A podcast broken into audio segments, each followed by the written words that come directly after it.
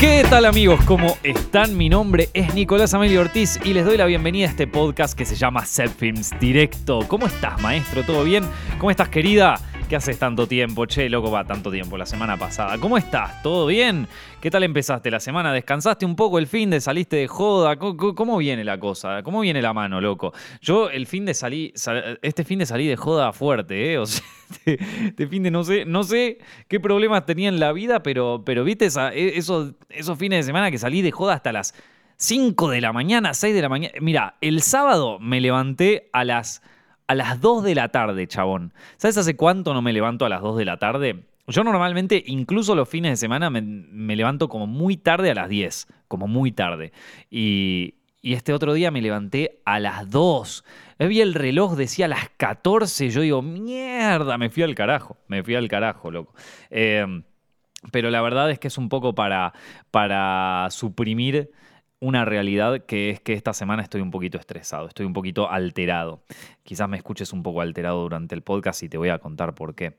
Porque mm, esta semana tengo una presentación, un pitching de, varios proyectos para, para, bueno, para una productora. Eh, estas cosas siempre me ponen un poco nervioso porque, bueno, eso es un poco presentar tus proyectos. A ver, los pongo en contexto para, para los que siguen el podcast. Yo, además de hacer los podcasts, además de hacer set films, además de todo lo que hacemos en internet, también tengo una carrera como director, productor, guionista. De hecho, en este preciso momento estoy desarrollando eh, una serie. Mucho eh, no hablo de estas cosas porque son procesos muy lentos, muy, muy lentos. Entonces, capaz que yo te cuento ahora que estamos desarrollando algo y, sale dentro de tres años, ¿viste? Entonces es como que eh, no, no quiero no quiero tampoco eh, ponerme, ponerme a hablar antes de tiempo de las cosas, ¿viste? Pero bueno, la verdad que, ¿viste? Viene bien, los guiones están bien, estamos trabajando ahora eh, ya en, una última escritura. Eh, va, bien, va bien la cosa, va bien. yo estoy contento con, con, los resultados, pero bueno, como te digo, importante es que cobramos, loco. Lo otro... después si sale, no sale, cuándo sale, ya es otra historia, ¿viste? ¿Qué le vamos a hacer? Al final es así. Pero bueno, dentro de esto, eh, hay, eh, yo, suelo presentar proyectos, tengo varios proyectos míos que, quiero desarrollar y que quiero producir, eh, desde algunos que, que ya hace mucho tiempo, ¿viste? Entonces cada tanto tengo estas reuniones con distribuidoras, con productoras, con financistas, o sea, con, todo tipo, incluso presentando a concursos, ese tipo de movidas que, eh, bueno, eh, siempre un poco nervioso me ponen, pero ya a esta altura también es como que es un poco la adrenalina del momento, pero una vez que llego allá, a ver, la realidad la realidad es que cuando vos presentás un proyecto para cine, para serie o para lo que sea, primero tenés que tener en cuenta una cosa, que no sos el único presentando esa idea. O sea, eh, cuando las empresas hacen eh, rondas de pitching, entran como 300, 500, 1000 personas dentro de lo que es el, sistema más mainstream, ¿sí? Por ejemplo, qué sé yo, cuando Disney Plus quiere lanzar, sus, eh, lanzar nuevas series o, financiar nuevos desarrollos o, qué sé yo, Netflix o, mm, esto, Amazon o la que sea, ¿viste? Quiere financiar nuevos desarrollos. Eh, ellos ya tienen como eh, un grupo de agentes de venta más mainstream, pero dentro de esos agentes de venta mainstream ya son muchísimos los que presentan proyectos. Y de esos proyectos no entran todos, obviamente, sacan dos o tres. Entonces, las chances de, mm, de que te tomen un proyecto o de que consigas que te compren un desarrollo o que te compren una propiedad intelectual o lo que sea, son ínfimas. Yo te diría que del de, de, todos los proyectos que yo presenté en mi vida, el 97% fueron rechazados. Entonces yo ya voy medio con la idea de que me, me van a rechazar el proyecto, de que qué sé yo, y, y bueno, viste, voy ahí a mostrar, a ver qué onda. Eh, en algún punto eh, contar con que ya te van a rechazar es un poco mejor porque ya te chupa todo un huevo y presentás. Y te digo, al final la presentación sale mejor. Porque ya vas como diciendo, bueno, ¿qué le vamos a hacer? Eh, y, vas un poquito más envalentonado. Pero bueno, de todas maneras es presentar la carpeta de varios desarrollos, es mucho trabajo y entre esos films, otras cosas que tengo yo, es como que bueno, de repente pedir horas de sueño ya es imposible. Es imposible y encima, encima me saca la PlayStation la semana pasada, me saca el Elden Ring. Viste, y yo estoy, yo ya les conté hace unas semanas que estuve como un enfermo tratando de sacar la ¿cómo se llama esto? Tratando de conseguir una PlayStation 5 porque, porque hay, hay poco stock acá en España. Hay poco stock, está imposible conseguirla. Así que yo estuve un mes siguiendo esos telegrams, viste, estas cosas turbias, la deep web de la PlayStation 5, de los stocks, eh, del stock de PlayStation. Estaba como, loco, yo esa Play la quiero conseguir. La terminé consiguiendo. ¿eh?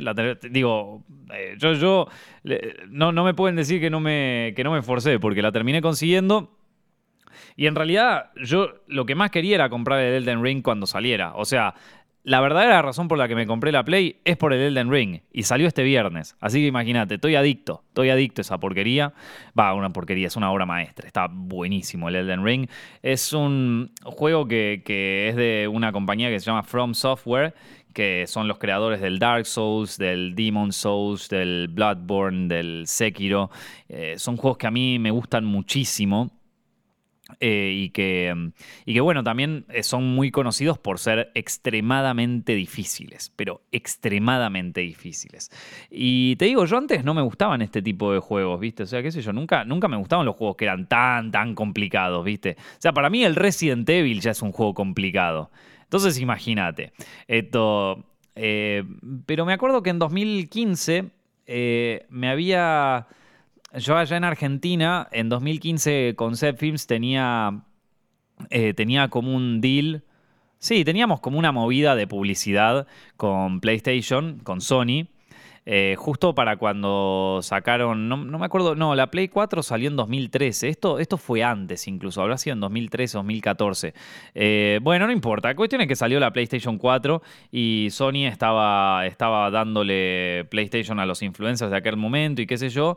Eh, yo no estaba dentro del plan de Sony, pero bueno, me esforcé para conseguir una eh, cosas que hoy no hago, ¿viste? Cosas que cuando tenés. Cuando, cuando recién empezás en el mundo influencer te, te volvés loco para conseguir un canje. o sea, yo las cosas que hacía para conseguir un canje, bueno, en este caso era un canje importante porque era una Play 4, ojo, no, no, era cualquier cosa. Pero he conseguido algunos canjes que me esforcé tan al pedo. Hoy en día ya es como que diga, ah, ya fue, me la compro la mierda. Esto.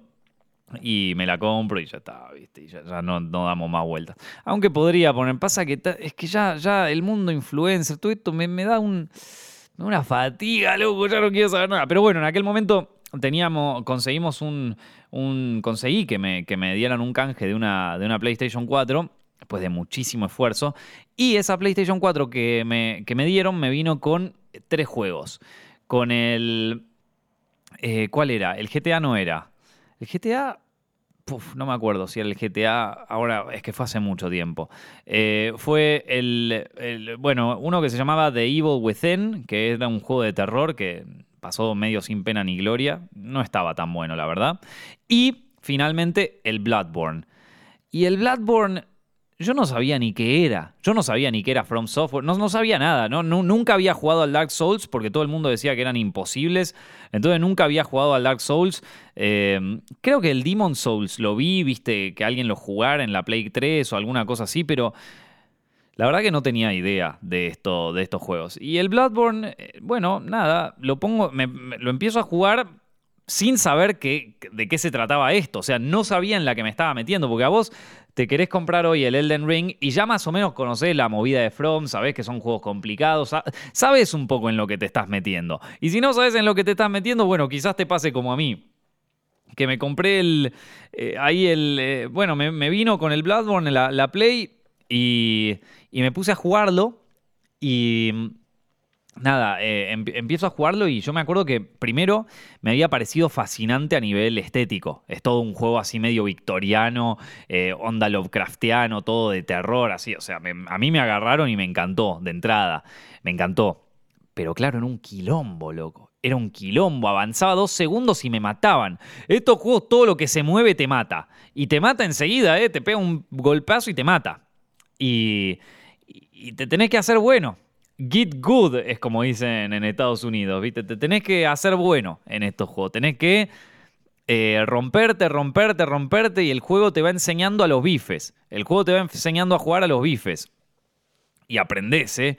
Y aprendés. Y el Bloodborne, qué mal que la pasé. Aparte, al ser un juego de terror, eh, es un juego que, digo, te queda en la cabeza, te quedan las imágenes en la cabeza. Y yo he tenido pesadillas con el Bloodborne, de, no poder ganarlo, ¿viste? aparte, lo que tenía el Bloodborne, me acuerdo que eh, de golpe entrabas en una nueva zona, viste, y ya medio que a los zombies, a todos estos los tenías más o menos fichados, pero de golpe entrabas en una nueva zona y aparecía cada monstruo horrible, pero viste, horrible, desagradable, con, con mm, bichos feos, viste, muy pesadillescos, viste, así bichos horribles. Y he tenido pesadillas con el Bloodborne, loco. Pero me gustaba tanto ese juego, me tenía tan adicto que ya fueron las pesadillas, ya fue la ansiedad. Uy, loco, cómo me asustaba a veces. Porque claro, como el Bloodborne es de terror, hay momentos donde, ¡plá! te salta alguien por ahí, viste, qué sé yo, y te cagas en las patas.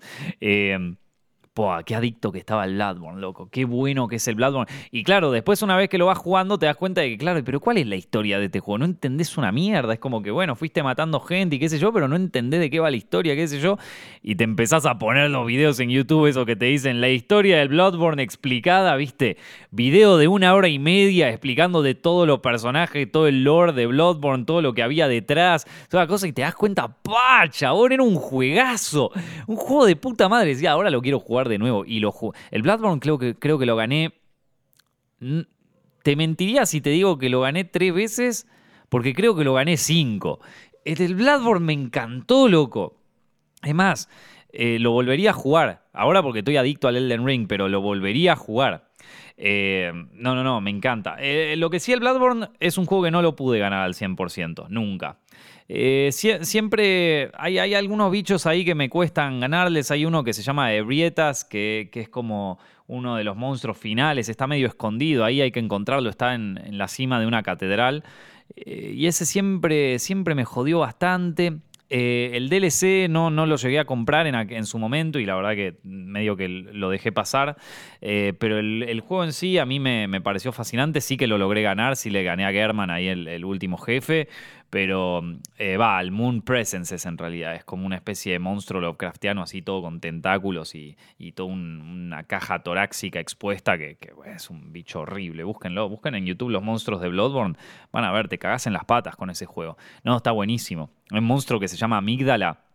Que claro, en el Bloodborne es todo así muy Lovecraftiano, ¿viste? Entonces vos cada vez que, que em, a medida que vas avanzando el juego, tu personaje se va volviendo cada vez más loco por todas las cosas que ve. Entonces cuando, cuando, cuando más avanzás empezás a ver cosas en el juego que estaban, pero que vos antes no las veías, ¿no? Y entonces en un momento empiezan a aparecer estos personajes que se llaman amígdala, que es como una araña gigante que aparece en, el, en, los tejados así de las, de las catedrales, que como te dije es todo victoriano, entonces tenés un montón de, cosas en punta, viste, así todo turbio. Está buenísimo el Bloodborne, loco, solo con contárselo ya me dan ganas de jugarlo de nuevo.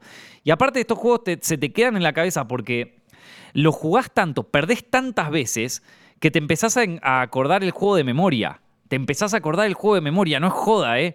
Un juego así que tardás 20 horas en ganarlo y te lo acordás de memoria. Yo ahora el Bloodborne me lo acuerdo de memoria, tipo, sé dónde están todos los pasadizos, sé dónde está todo, porque son juegos que te exprimen, loco, te exprimen. Y mm, lo que tiene de bueno es que cuando, es que por más de que perdés tanto, cuando ganás, loco, pocas veces en la vida sentís tanto placer que cuando le ganás a un jefe en, en un juego de From. O sea, es, el placer más grande de la historia. Es tipo, estuve días tratando de vencer a ese jefe y le gané. Bueno, después del Bloodborne me compré el Dark Souls, el Dark Souls 3, porque justo salía. Eh, mientras lo esperaba, jugué al 1 y al 2. No, me gustaron tanto los Dark Souls, la verdad. O sea, entiendo que es como la, el génesis del From, pero el Bloodborne para mí era mucho mejor. Eh, es que también el Bloodborne es como más, más la onda de cosas que a mí me gusta, ¿viste? Terror, así, bien, esa onda, muy sanguinario todo, está, estaba buenísimo. El, el, Dark Souls es más eh, juego así medio de, de, Tierra Media, ¿viste? Una cosa así. Está bueno, está bueno, pero tampoco, tampoco me volvió loco, eh, la verdad. Eh, y después salió el Sekiro. Y el Sekiro, el Sekiro es todo así en. Eh, es, eh, como en el Japón antiguo, ¿viste? es parecido al Ghost of Tsushima. A mí me gusta más el Sekiro, la verdad. Siempre, siempre bancando a, From, ¿viste? Eh, pero vos imaginate un Ghost of Tsushima jodidísimo. Eso es el, ese es el Sekiro, básicamente. y el Sekiro, pa, a ese le dediqué tantas horas. El Sekiro, el Sekiro es el único juego de From que lo gané al 100%, tipo Platinum. O sea, El Sekiro, vos me preguntame cualquier cosa del Sekiro, yo la sé. Esto, de hecho, mientras esperaba el Elden Ring, eh, tenía la Play 5 acá y como tenía mi cuenta vieja, eh, tenía el Sekiro ya descargado ahí en digital. Entonces eh, lo empecé a jugar, ¿viste? Lo, lo, volví a jugar todo de nuevo y lo gané todo. Lo gané todo enseguida. antes me había tardado un montón. Me acuerdo que en el Sekiro hay, un, hay uno de los jefes que es un mono, un mono enorme, pero gigante ese mono, tardé tanto en ganarle, loco, tardé tanto en ganarle al mono. Es, es un mono gigante que, que, Pero me le hizo pasar mal, loco. No podía ganarle al mono. No podía. Y, y, lo peor es que en un momento le gané. O sea, le gané al mono del Sekiro. Le corté la cabeza, porque le cortás la cabeza al mono. Y dije, cha, qué bueno, loco, bien, le gané al mono, no lo puedo creer. Y te dice, tipo, em, execution, viste, como que le ganaste, le rompiste el culo y te sentí. Yo estaba tipo, vamos, o sea, estaba como el mejor día de mi vida, maestro, le gané al mono. Le conté a mi, viste, le mandé, claro, porque Mandé mi mensaje a mis amigos, a mi hermano, le gané al mono, loco. Ya, viste, venía mi hermano a casa, nos tomábamos algo y, yo le decía, estoy ¿a qué estás jugando? Al Sekiro, pa, nos poníamos a jugar al Sekiro y estábamos contra el mono, no le ganábamos más. Pa, le gané al mono, loco. Le gané al mono. Escuchate esta, papá. El mono se vuelve a levantar, loco. O sea, el mono, le ganás al mono y se vuelve a levantar y le tenés que luchar sin cabeza. Le tenés que ganar al mono sin cabeza, loco. Hijo de puta. Se levanta el mono y decís, no, no, no. Es tipo, busca en YouTube reacciones de la gente cuando se levanta el mono. Así, ¿eh? Yo creo que encontré, yo creo que si vos, si vos buscas en YouTube reacción de la gente cuando se levanta el mono, porque el mono lo matás y revive. Revive el hijo de puta. Y, revive sin cabeza y te viene a agarrar y, y tiene todos combos nuevos. Entonces es como que te caga palos. Y vos decís, la puta madre, ahora tengo que ganarle al mono otra vez. Y para saber cómo hay que lucharle a este mono. No, no, no. Es imposible, loco. Es imposible ese mono. Qué mal que me le hizo pasar. Tan mal me le hizo pasar que quedé traumado y yo creo que quedé con estrés postraumático del mono, porque, porque le volví a jugar ahora cuando volví a jugar al Sekiro y en dos intentos le gané. O sea, imagínate la cantidad de veces que le jugué a ese mono que ya me conocía sus combos de memoria, pero de memoria. Ese mono hijo de puta, loco. Esto, ah, ¿cómo me hizo sufrir el mono? Y después viene Genichiro, que es el, final de todo, el, perdón, el Ishin de Saint, que es como un, eh, el mega samurai del pueblo en el, que, en el que ocurre el juego.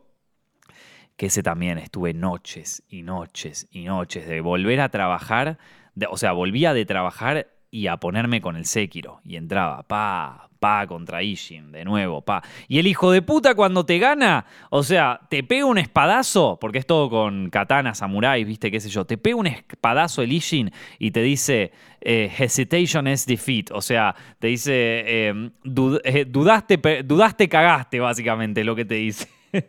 Ishin, así, un samurái japonés te dice, pla, te caga palos y te dice, dudaste, cagaste. Y es verdad, boludo, tiene razón, es un juego en donde no podés dudar. Tenés que eh, saberte todos los combos que hace el enemigo, saber eh, esquivarlos a la perfección, defenderte a la perfección, porque si no, Dudaste, cagaste. En el momento en que dudás y te agarra miedo, en el momento que se te estremece el culo, ahí chau, perdiste como el mejor y te rompen el ojete. ¿Y cómo me rompieron el ojete? Ishin, Ishin, pero que, es el malo este final, ese es el malo final del Sekiro, ¿viste? Del juego. Y, pa, es que estuve vidas jugando ese juego. Vidas hasta que le gané. Y ya en, volviéndolo a jugar mientras esperaba que saliera el Elden Ring, ya le, gané tipo a la, a la, tercera, al cuarto intento ponerle ya le había ganado. Lo cual también me llamó la atención porque dije, pa, es como muy loco, porque posta que le había dedicado mucho tiempo a ese. Pero, pero bueno, parece que, se volvió un poquito más fácil. Esa. Bueno, y después sale el Elden Ring. Que el Elden Ring es el que está ahora para, para la Play 5, también está para la Play 4. Juegazo, de puta madre lo empecé hace poco. Hay algo que tienen que saber también, que es que yo no, soy tan bueno en estos juegos. O sea, yo me hago bueno por, por fallar tantas veces. Entonces, eh, digo, cuando te contaba lo del Sekiro, que lo gané al 100% y todo, es porque me, entrené a los, a los, bifes. Quizás otra persona te lo gana también al 100% y te lo gana en menos tiempo que yo. Yo habré tardado 200 eh, años en ganar el Sekiro, pero, pero capaz que alguien te lo gana en 10 horas, ¿viste? Eh, pero bueno, entonces sale el Elden Ring y yo ya estoy. Yo ya estoy para dedicarle horas a ese juego. está buenísimo, loco. Está buenísimo. Es como, es como el Dark Souls, pero en mundo abierto, con unos gráficos de puta madre. Y aparte también, digo, es. Tiene un poquito de elementos del Sekiro, tiene un poquito de elementos del Bloodborne. Es como que From le metió, le metió todas las fichas a este juego. Todas las fichas. Y está. Algo que me gusta mucho de esta de, este juego es como, al ser mundo abierto, es como que te aparecen un montón de jefes típicos de, los juegos de From, pero, pero están como medio dispersos, ¿viste? Entonces capaz vos te encontrás con un jefe que es jodidísimo al principio del juego y decís, bueno, no, este me lo guardo para más adelante. Y entonces es como, es como que todo todo lo que es la, progresión del juego se hace como mucho más eh, individual, ¿viste? Es como que vos, como jugador, podés eh, moverte por donde quieras. Podés eh, hacerla, si querés, podés hacer la historia, si no, te vas a hacer las subhistorias. Si no, te, está buenísimo, la verdad. Está, me encanta. Y solamente lo estuve jugando, no lo estuve jugando tanto porque, como les dije, estuve saliendo un poco el fin de semana. El viernes salió el Sekiro, justo el viernes no podía porque teníamos reunión de guionistas, entonces eh, ¿Cómo se llama esto? Teníamos que terminar los guiones estos, así que eh, estuvimos trabajando todo el día. Pero, pero después, el sábado estuve jugándolo un ratito y el domingo fue el único día que le pude dar así a pleno, viste, sin parar. Y, nada, loco, les, le voy a seguir dando. O sea, yo en este momento estoy grabando el podcast y ya tengo ganas de volverlo a jugar. Eh, decir que tengo que laburar, viste, si no, ¿cómo traemos el pan a la mesa?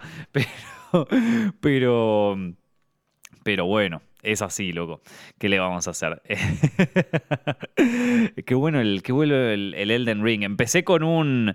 Con una clase, porque vos podés empezar con distintas clases, ¿viste? En el Elden Ring. Yo empecé con una que se llama Confessor. Y, lo estoy, estoy armando el build todo de, fuerza bruta, ¿viste? O sea, un bicho fuerte, el chabón. Eh, todo para usar la espada, para, para, para que no te pesen las armas, ¿viste? Estás ahí, una espadototota ¿Qué? Los magos. Los magos no. Magos acá nadie, ningún hechicero. los giles usan la magia, ¿no? Acá, espada, a, mano limpia. Es así.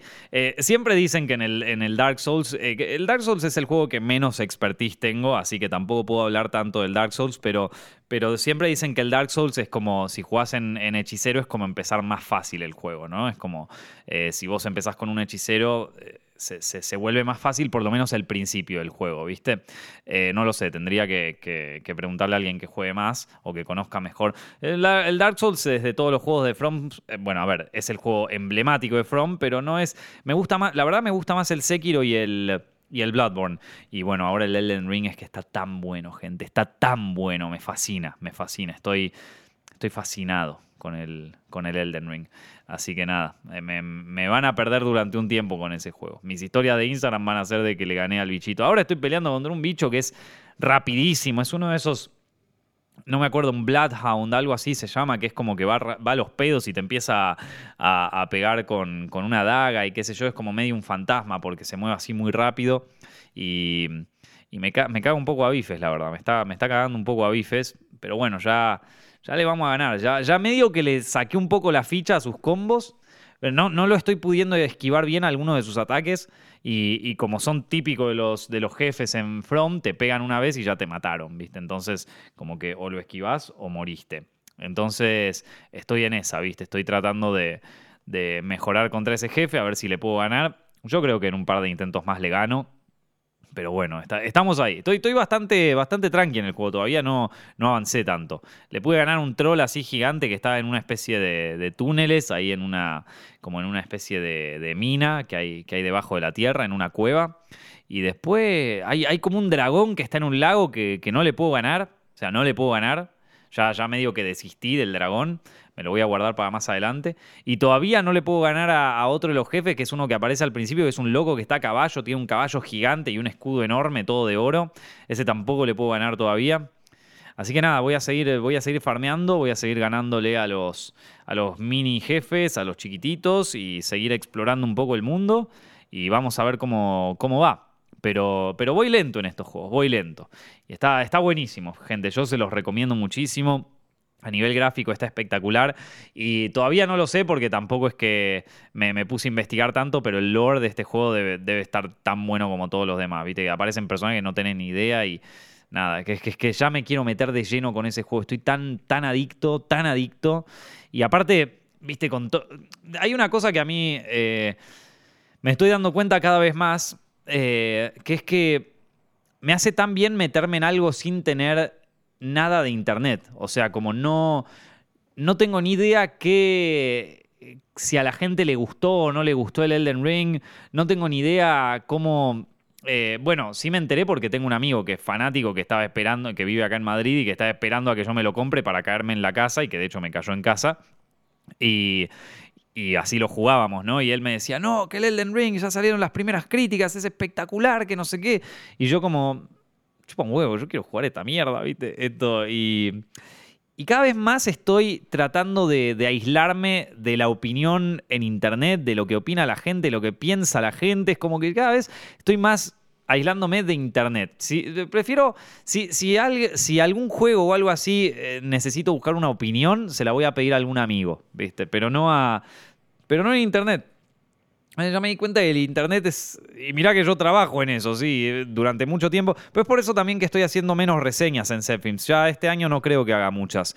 Porque, no sé, es como que. ¿Qué, yo? No sé. Este, estoy, estoy un tiempo medio, medio en contra de eso. Va, en contra. Medio como. Eh, que no me está aportando nada saber la opinión de la gente en internet, ¿viste? Eh, creo, creo que fue durante todo esto de la pandemia y todo como que golpe todos tus amigos, viste, que se volvían de, así de la nada, se volvieron todos epidemiólogos, viste, así de, la nada. Y es como que digo... Ah". Y de golpe cuando el Elden Ring se vuelva conocido, este pelotudo va a pasar de ser epidemiólogo a ser eh, catador de videojuegos profesional, que conocía todos los juegos de From de toda la vida. Y cuando pase de moda el Elden Ring y se ponga de moda ahora la guerra esta con Ucrania, va a ser experto en combate bélico pelotudo. Y la mayoría de la gente es así en Internet. Entonces, em, también a la gente le gusta consumir ese tipo de cosas. Lo que está en tendencia en el momento es como que el otro día me decía un amigo, che, viste que le están pidiendo a Natalia Oreiro que opine sobre lo de Rusia. Y yo digo, ¿qué carajo tiene Natalia Oreiro que opinar? ¿Qué carajo puede opinar esta mujer? ¿Viste qué? Mira, a ver, ¿podemos, ¿podemos tener un segundo, medio segundo de humildad? ¿Podemos tener medio segundo de humildad entre todos? Eh, no, te pido, después te puedes hacer el careta, lo que vos quieras, me puedes putear, hacer lo que quieras. Pero podemos tener un segundo de humildad, ser todos un poco sinceros con nosotros mismos durante un segundo, durante medio segundo y admitir que no tenemos la más puta idea de por qué está pasando lo que está pasando en el mundo. Que no tenemos la más puta idea que no. Que si hace dos días te preguntaban dónde carajo queda Ucrania, vos, le, capaz que le pegabas a Bielorrusia, ¿viste? O sea, es como. Podemos bajar un poco e, esta historia de saber todo de todo y que en realidad es tipo un. es como. ¿De dónde lo sabes? Y de, de, un video que vi en YouTube, capaz, ¿viste? Puse, ¿qué está pasando en Rusia? Y, sale eso, ¿viste? O sea, básicamente no sabes una mierda. Es básicamente eso. No sabes una mierda, te, te vino alguien, te, te dijo lo que tenés que pensar y ahora lo estás compartiendo. Eh. Pa, loco, es que me volví totalmente. No sabes lo que me pasó. Me volví totalmente cínico en esta, en, esta última semana. Ya, yo ya estaba medio cínico con todo el tema de redes sociales por esto de, la pandemia. Pero me volví extra cínico con esto de la. Con, esto de la. De, lo de Ucrania. Es como que de repente todo el mundo. O sea, me parece, me parece tan. Eh, como lo.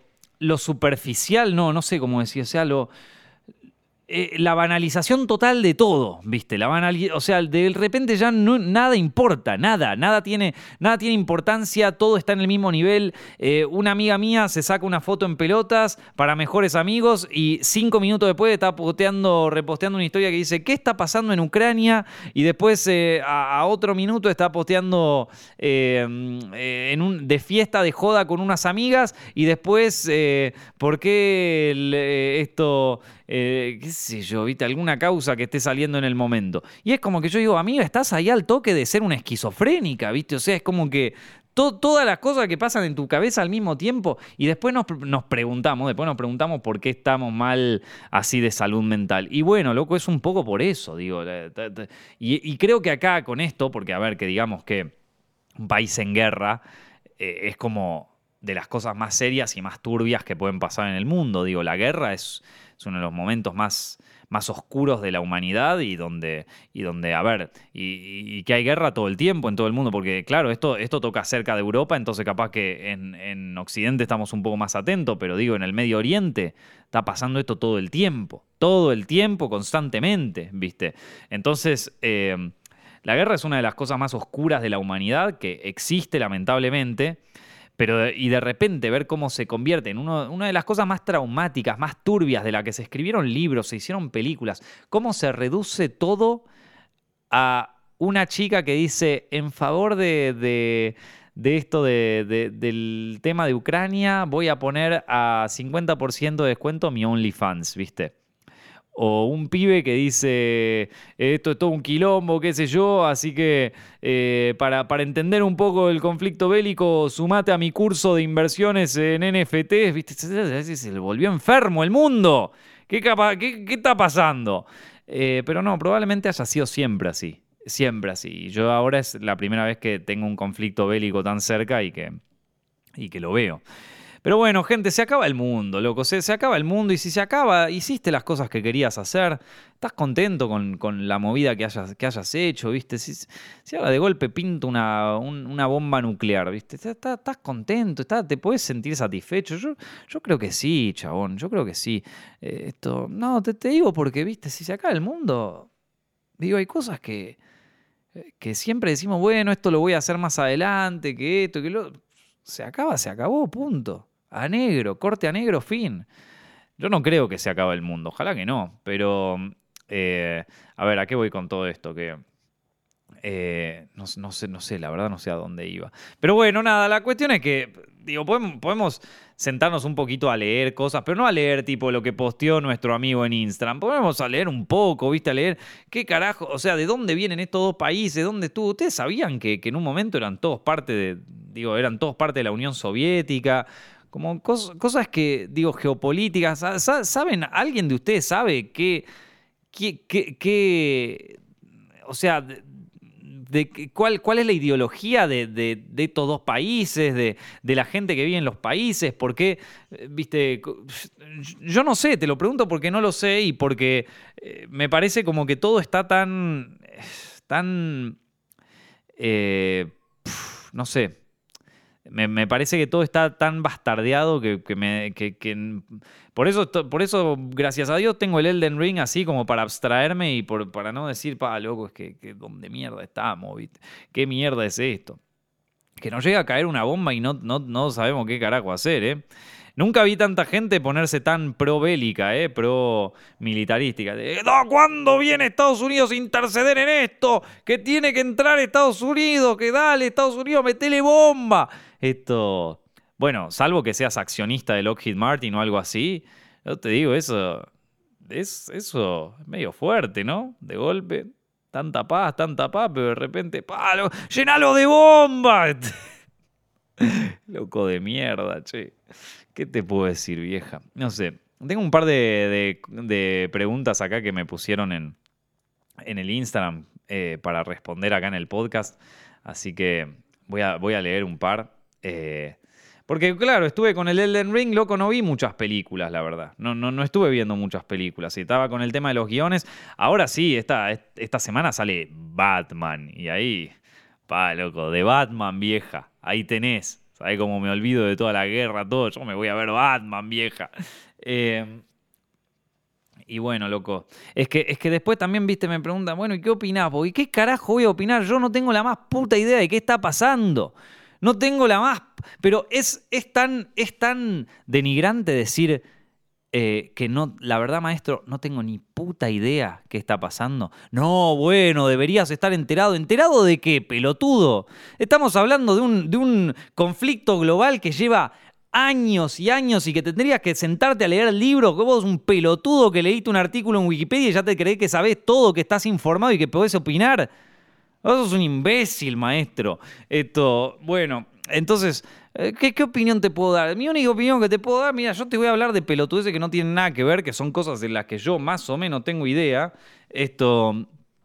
Y que, y que te las cuento, ¿viste? Y que tienen que ver más con mi vida y qué cosa y que ojalá de algún modo es como que nos dispersen un poco de todo esto. Es el trabajo del entretenimiento. Ustedes sabían que en la Segunda Guerra Mundial, en la Segunda Guerra Mundial, en plena auge, en pleno bombardeo de, de esto de, de Gran Bretaña por, la artillería nazi, lo que más se estaba escuchando en aquel momento en la radio, o sea, lo que la gente más escuchaba en la radio eran shows de comedia. Eh, tipo eh, radio, shows de, comedia, de gente haciendo chistes, pelotudeando, cagándose de risa. Porque es el laburo del entretenimiento en momentos jodidos. Digo, que la gente se olvide de lo jodida que es su vida. Viste, después puedes tener mm, ah, eh, comedias y cosas así un poco más elevadas, más cosas, pero en momentos así de turbios lo, que más necesitamos es cagarnos de risa. Como, como seres humanos, ¿viste? Nos, nos devuelve un poquito la humanidad. Así que bueno, eh, un par de preguntas que, me pusieron acá. Eh, no me pregunta, ah, no, no, voy a decir los nombres porque lo puse en preguntas así de coso y, no, no te pone, o sea, no, no es público, no se puede ver el nombre y capaz que alguien no quería que mencione su, usuario, así que eh, voy a simplemente decir la pregunta. ¿Qué fue de tus videoblog personal? ¿Tenés mente retomarlos? bueno, no, la verdad que no, no, o sea, no tengo pensado volver a hacer los blogs. Eh, fue una, inquietud artística que yo tenía en el mundo de YouTube. La verdad que siempre, siempre me habían gustado el mundo de los blogs y todo. Y. No, la, no, no, no es. O sea, yo, yo ya lo doy por terminado eso. O sea, como que fue un gran. Eh, una gran exploración que siento que, llegó a un punto muy, muy bueno. Eh, y así como exploración creativa, a mí me, enriqueció muchísimo, me, divertía muchísimo hacerlos. Era. Eh, me encantaba editarlos y realmente yo sentía como que cada nuevo video en sí era un desafío creativo, sobre todo. Era un momento de, de creatividad pura, ¿viste? Y yo me podía llevar la cámara por ahí, sacarla, ver un poco qué se filmaba y todo. Y fue fue realmente, digo, a mí me gustó mucho hacerlo y también a la gente que veía esos blogs, que capaz no era tanta gente, ¿viste? Pero, digo, no era tanta gente como en Zepfilms, pero de todas maneras yo siento como que dejó una marca, ¿viste? En algún punto en, aquellos que lo veían y que, y, que seguir todo ese viaje de exploración creativa también eh, fue enriquecedor para muchos. Así que, eh, por más de que no haya sido eh, de las cosas más populares que yo he hecho para, internet. Es, eh, le voy a tener siempre mucho cariño y a mí me, gustan mucho esos blogs. O sea, me parece que, él, que, lo, que se logró ahí fue, fue bastante lindo. Eh, ¿Qué otra cosa? ¿Tenés alguna forma de organizar tus tiempos más allá del calendario que trato de cumplir? El calendario lo tengo más que nada para romperlo. Porque yo me trato de armar rutinas y qué sé yo, pero siempre termino eh, o sea, dando las vueltas, ¿viste? Eh, de organizar mis tiempos siempre me costó a mí, la verdad. Eh, yo soy, bastante metódico si me pongo, pero es que, es que se me rompe muy seguido el, metodismo, así de, estar como bien... trato, eh, lo trato, lo trato de hacer. y cuando lo hago, lo hago bien, pero pero a veces cuesta y sobre todo con este tema de laburo, viste, es como que a veces estás a mil con un proyecto, después con otra cosa, después con esto otro, viste, de golpe. Hace poco nos llamamos, nos llamaron para este tema del, desarrollo de los guiones para, esta movida que estamos armando. Y, nada, estuve haciendo, supervisando guiones toda la semana, viste, y es como, bueno, ¿y qué, qué hago? Normalmente yo grababa un video este día, ahora no lo puedo grabar, tengo que pensar otro.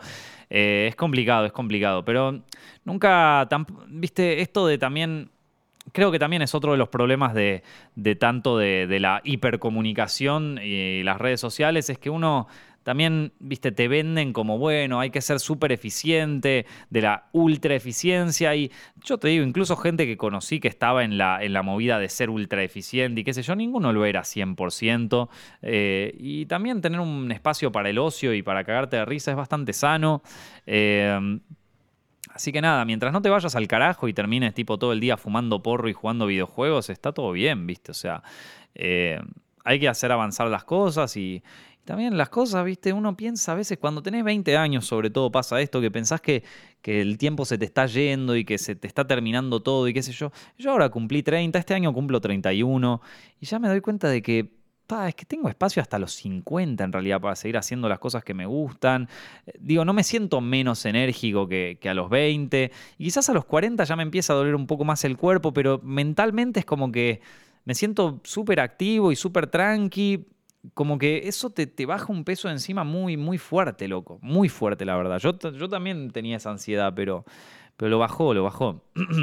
Acá hay uno que me pregunta si hay un exceso de corrección política en el cine actual. Y sí, loco. Y, sí, o sea, pero, eh, a ver, está, está desde siempre. Esta pregunta es medio de 2016, ¿viste? O sea, como, como eh, sí, sí, es, así. Todos los espacios que son de entretenimiento están... Eh, a ver, con corrección política, ¿a qué nos referimos? ¿Viste? Porque este, este, es como. La, la, gente a veces es medio eh, porque están tan metidos en la, en la esfera esta de internet que, a ver, porque para algunos corrección política es que la peli esté protagonizado por, por un personaje que no sea blanco y hombre, ¿viste? Entonces, eh, si lo, o sea, digo, también tenés que decirme vos qué es lo que pensás por corrección política. Para mí, o sea, para mí corrección política no es tanto el contenido de una película, sino eh, la, reacción que pueda provocar el contenido de una película. A ver, voy, voy a darles un ejemplo, ¿no? O sea, eh, yo no soy muy fan de lo políticamente correcto. A mí me parece que es algo que arruina la, la, posibilidad de expresarse. Y también, viste, como, bueno, qué sé yo, hay, hay ideas de todo tipo, ideas raras, viste, películas raras, cosas que a mí, a mí personalmente no me gustan. Yo, por ejemplo, yo creo que si yo veía las películas de, mm, ¿cómo es que se llama este? El que hizo Pink Flamingos, de John Waters. Eh, en la época que salieron, a mí me hubieran parecido desagradables, o sea, me parecían turbias, pero bueno, loco, el chabón las hizo y está buenísimo que la hayan hecho y, y obviamente los trataron de censurar porque siempre existe la censura y, esto, y esta gente que se cree moralmente superior en, en Hollywood, en el Internet y todo. Que a ver, eh, o sea, termina siendo, o sea, termina siendo como la, verdad, para mí siempre esta gente fue como el equivalente a, la, eh, a, las señoras que salían ahí de la iglesia y que se quejaban de que Marilyn Manson era satánico. Bueno, como ahora eh, formar parte de, la iglesia y ser, una, y ser una tía solterona que va a la iglesia ya no está de moda. las tías solteronas de esta época tienen que, tienen, tienen que aferrarse a algo, ¿viste? Y, tienen que aferrarse a una, eh, a una superioridad moral que, antes la tenían, que voy todos los domingos a la iglesia, ay, Tota, ¿te enteraste de que esto... A, a mis viejos les, les pasó, que, era, era lo políticamente correcto de aquella época, viste, estar casado, tener una familia, íbamos los domingos a la iglesia y cuando mis viejos se separaron, pa, a la mía, viste, Tota, que estos dos se separaron, ay, qué horror, qué inmoral, ¿qué hacen viniendo acá los domingos? Y justamente por, por vergüenza de la... De, por cómo la gente los, los escrachaba, básicamente, ahí en la iglesia, dejamos de ir. O sea, mi mi pasado religioso dejó de existir por justamente por una actitud políticamente correcta de parte de, la, de las tías estas perras que aparecían ahí en la iglesia, viste, que aparte andaban comentando así, cuchicheando como viejas arpías y seguramente ellas eran diez mil veces peor. Esto, pero bueno, eh, esto es lo mismo, esto es lo mismo, pero como la iglesia ya no está de moda, es lo mismo, loco. siempre en la sociedad hay un sector, viste, que se quiere sentir moralmente superior, entonces te inventa pelotudeces como para, para acoso. Antes había un lugar que los aglomeraba a todos, que era las congregaciones de la iglesia católica, en donde, ay, ese nene, que, ¿cómo va a escuchar la, la música de Marilyn Manson, que, que, es satánica, viste, tiene mensaje satánico, ¿cómo va a escuchar? Y ahora lo mismo, viste, ahora lo mismo. ¿Cómo vas a ver esa película? Si, si, si es racista, si es ¿qué, una, o sea, tenés que buscar una peli muy fuerte para, para encontrar una peli eh, abiertamente racista, ¿viste? O sea, digo, te tenés que ir a las películas del nazismo para encontrar pelis racistas en serio, o tenés que ver eh, El nacimiento de una nación, esas son películas racistas, ¿viste? Ahora, em, pero claro, mucha gente también es como que le pasa lo mismo, pero del otro lado. Es como que se vuelve la, la, tía de la iglesia, la monja ahí de la iglesia, pero del lado contrario. Entonces aparece una película que tiene un protagonista negro. No, es políticamente correcto, yo no lo miro. Yo tengo un amigo, tengo, un amigo que es tipo está al, palo con esas cosas todo el tiempo, viste, que a, veces está bueno, a veces un poco denso. Y me acuerdo que cuando él estaba en casa, eh, porque se vino acá a Madrid un tiempo, eh, se quedó una semana en mi casa y yo justo estaba trabajando en, en, el desarrollo de... Eh, bueno, básicamente lo que tengo que salir a vender ahora, ¿viste? O sea, eran un par de, eh, de, películas y de cosas que tenía así como en desarrollo y que quería salir a vender y estaba armando como las carpetas de presentaciones, ¿viste? Y había una de esas que, mm, que como la, carátula de presentación era medio parecida al póster de Euphoria de la primera temporada, ¿se acuerdan? Este de, que está Rua, no, Ru se llama, uy, yo no me acuerdo, de, eh, bueno, de la protagonista que estaba ahí con una lágrima y qué sé yo. Eh, y, era medio así la, portada, ¿viste? Que, que, era, en realidad era otra historia, pero bueno, yo lo tomé así como medio de referencia porque tenía un protagonista adolescente. Y.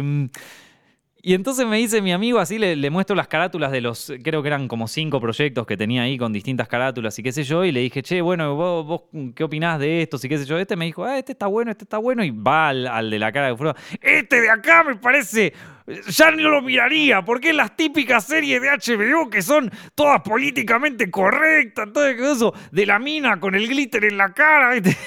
Yo decía, ¿cómo pa, loco? Pará, ¿viste? Y al final es lo mismo, al final es lo mismo, ¿viste? Terminás siendo lo mismo que, que, que la, o sea, que la política, o sea, terminás siendo lo mismo, pero al revés. Digo, porque a mí ponerle Euforia me parece que está buenísimo. Me parece una serie que, te lo voy a decir, a mí, para mí, Euforia es una serie políticamente incorrecta. O sea, es incorrecta. Por lo menos la primera temporada. La segunda ya es un poco que se va todo al, todo al carajo. Pero la, la primera temporada es una, una serie políticamente incorrecta. Pero claro, este tipo de como. Entonces tenés los dos extremos que al final se tocan, ¿viste? Pero que al final están todos, o sea, esos dos extremos están eh, tienen su génesis, ¿verdad? El gen de estos dos grupos está basado en el puritanismo eclesiástico, eh, en eh, el, puritanismo, ¿sí? O sea, es, es, hay mucha gente que es, que es puritana y que, y que, y que le gusta sentirse que tiene una superioridad moral frente a otros y, y bueno, hoy en día no hay una iglesia que te permita hacer eso. O, si la hay, pero digamos no tiene el poder que tenía capaz en los 80, ¿viste? Eh, entonces, bueno, algunos se meten en una ideología, otros se meten en otra.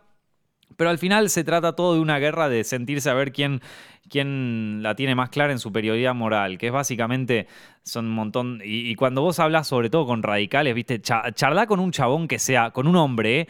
con un hombre que sea feminista radical o, con un hombre que, se autoperciba como un abanderado feminista y son los primeros que son unos turbios. Son unos turbios. las minas, las chicas ya se dieron cuenta de eso. La chica, nada peor que la liade, te van a decir la chica, porque ya sabe que son un violador encubierto, viste. Entonces, eh, eso, igual tardó en, darse cuenta, ¿viste? Tardaba en darse cuenta, pero bueno, es así. Eh, o sea, es, una moralidad que en realidad esconde, esconde un pecado interior que, bueno, que, se proyecta en otras personas, ¿viste? Es así.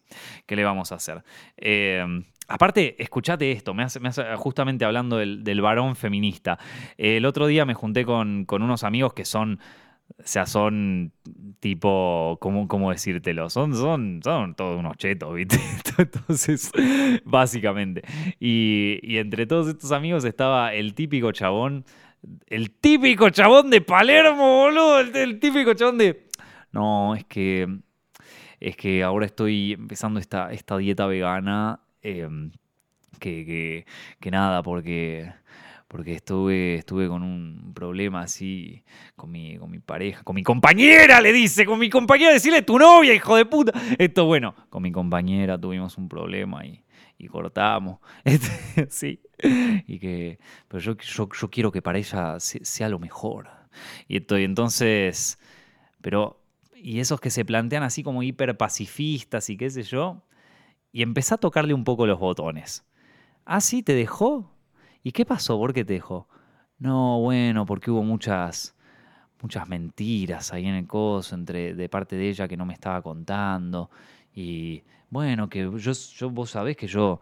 Y ahí le decís, ¿y qué, era lo que no te estaba contando? ¿Estaba, ¿En qué te estaba mintiendo?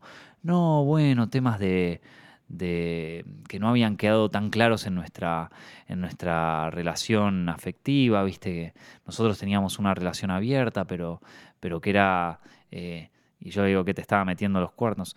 No, bueno, qué sé. Bueno, lo vas metiendo así, le va tirando así, así, así, hasta que en un momento el chabón te ¡No, porque era una puta! ¿Qué, se llegó a decir? ¡Pará, boludo! ¿Qué pasó? ¿Qué pasó? ¿En qué te has transformado? ¿Viste?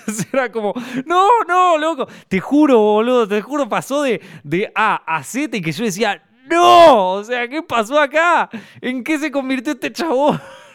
Es un, es un turbio, boludo. Poco menos y me dice, esa hija de puta en la cocina, la cago a palo.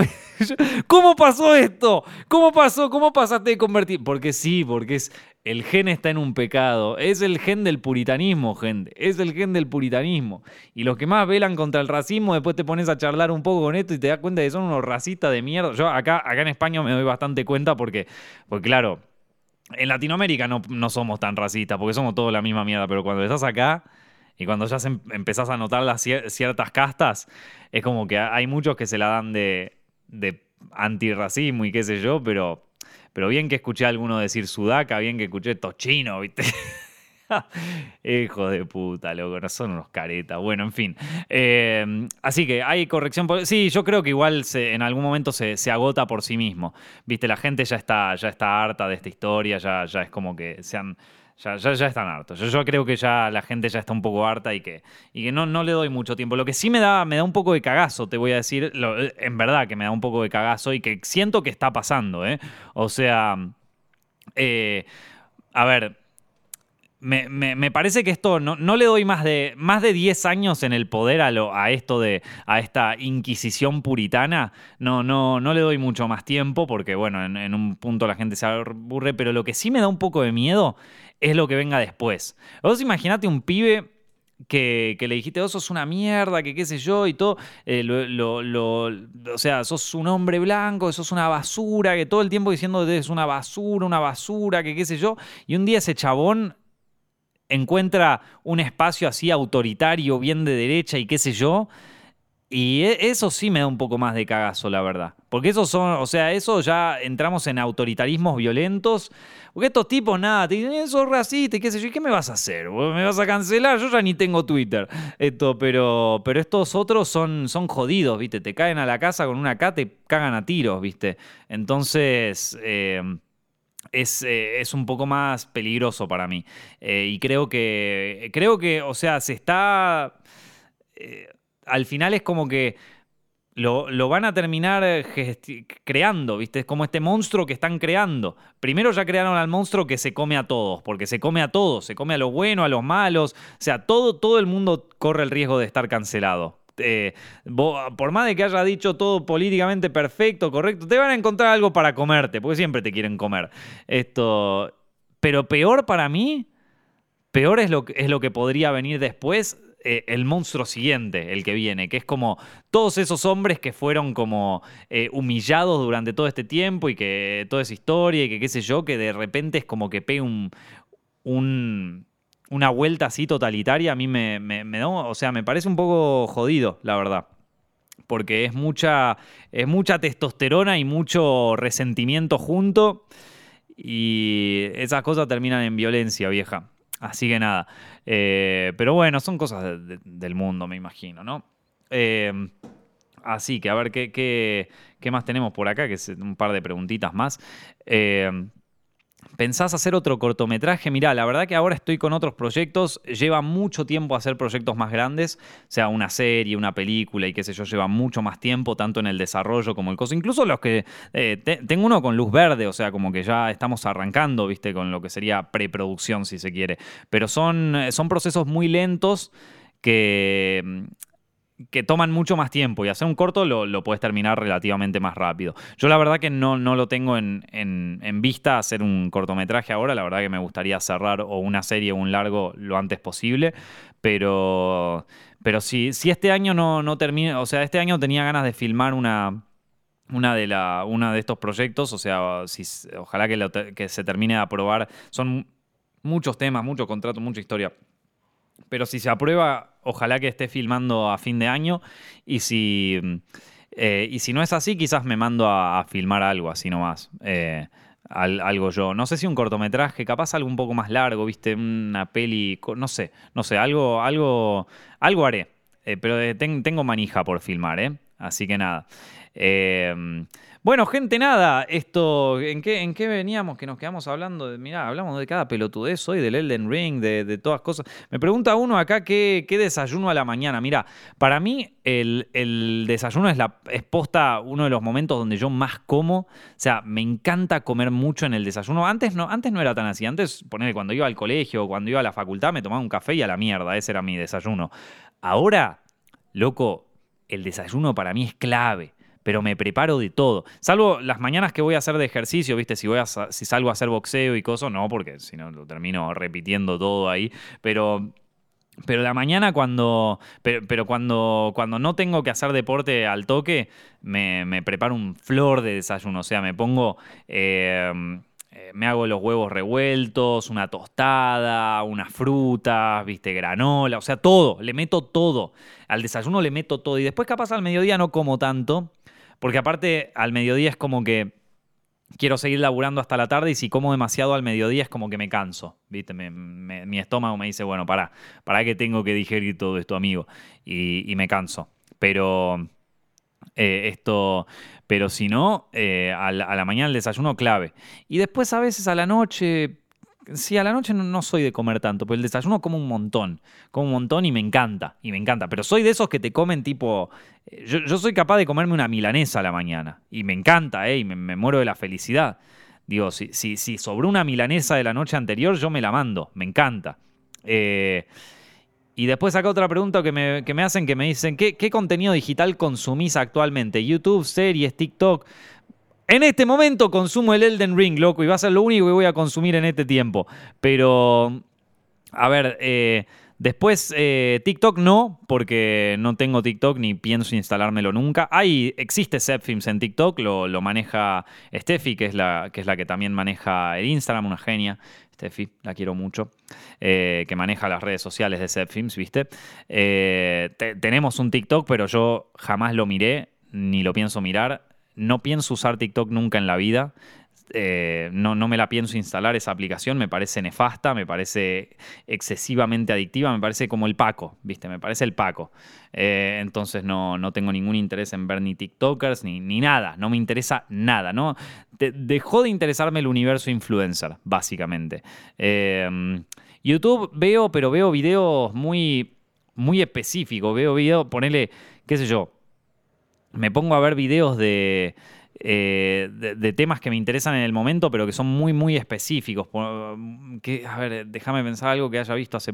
¿Qué sé yo? ¿Viste? Eh, estoy pensando, ponele ahí, hay alguno que veo así sobre, sobre historia, eh, o, bueno, ahora que estoy jugando al Elden Ring, me pongo a ver videos sobre, sobre el Elden Ring, sobre el lore, sobre toda esa historia, esa movida. Pero no, no, no veo ponerle videos sobre cine en YouTube. Antes veía más, pero la verdad que no, no miro ni videos de cine, no, no miro eh, no miro YouTube mainstream. Muchas veces me clavo en YouTube algunos, algunos de estos videos que duran como hora y media, ¿viste? Que lo tenés ahí de fondo escuchándolo, que qué sé yo, es un, es un video sobre eh, una historia turbia que pasó en Reddit, ¿viste? Una cosa así, o sea, o, una, un asesinato que ocurrió en un pueblo de Denver, ¿viste? Andás a ver dónde.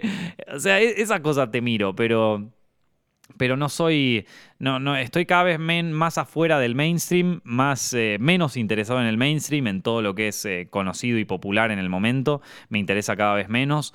Eh, es, una de las partes de, volverse viejo, gente.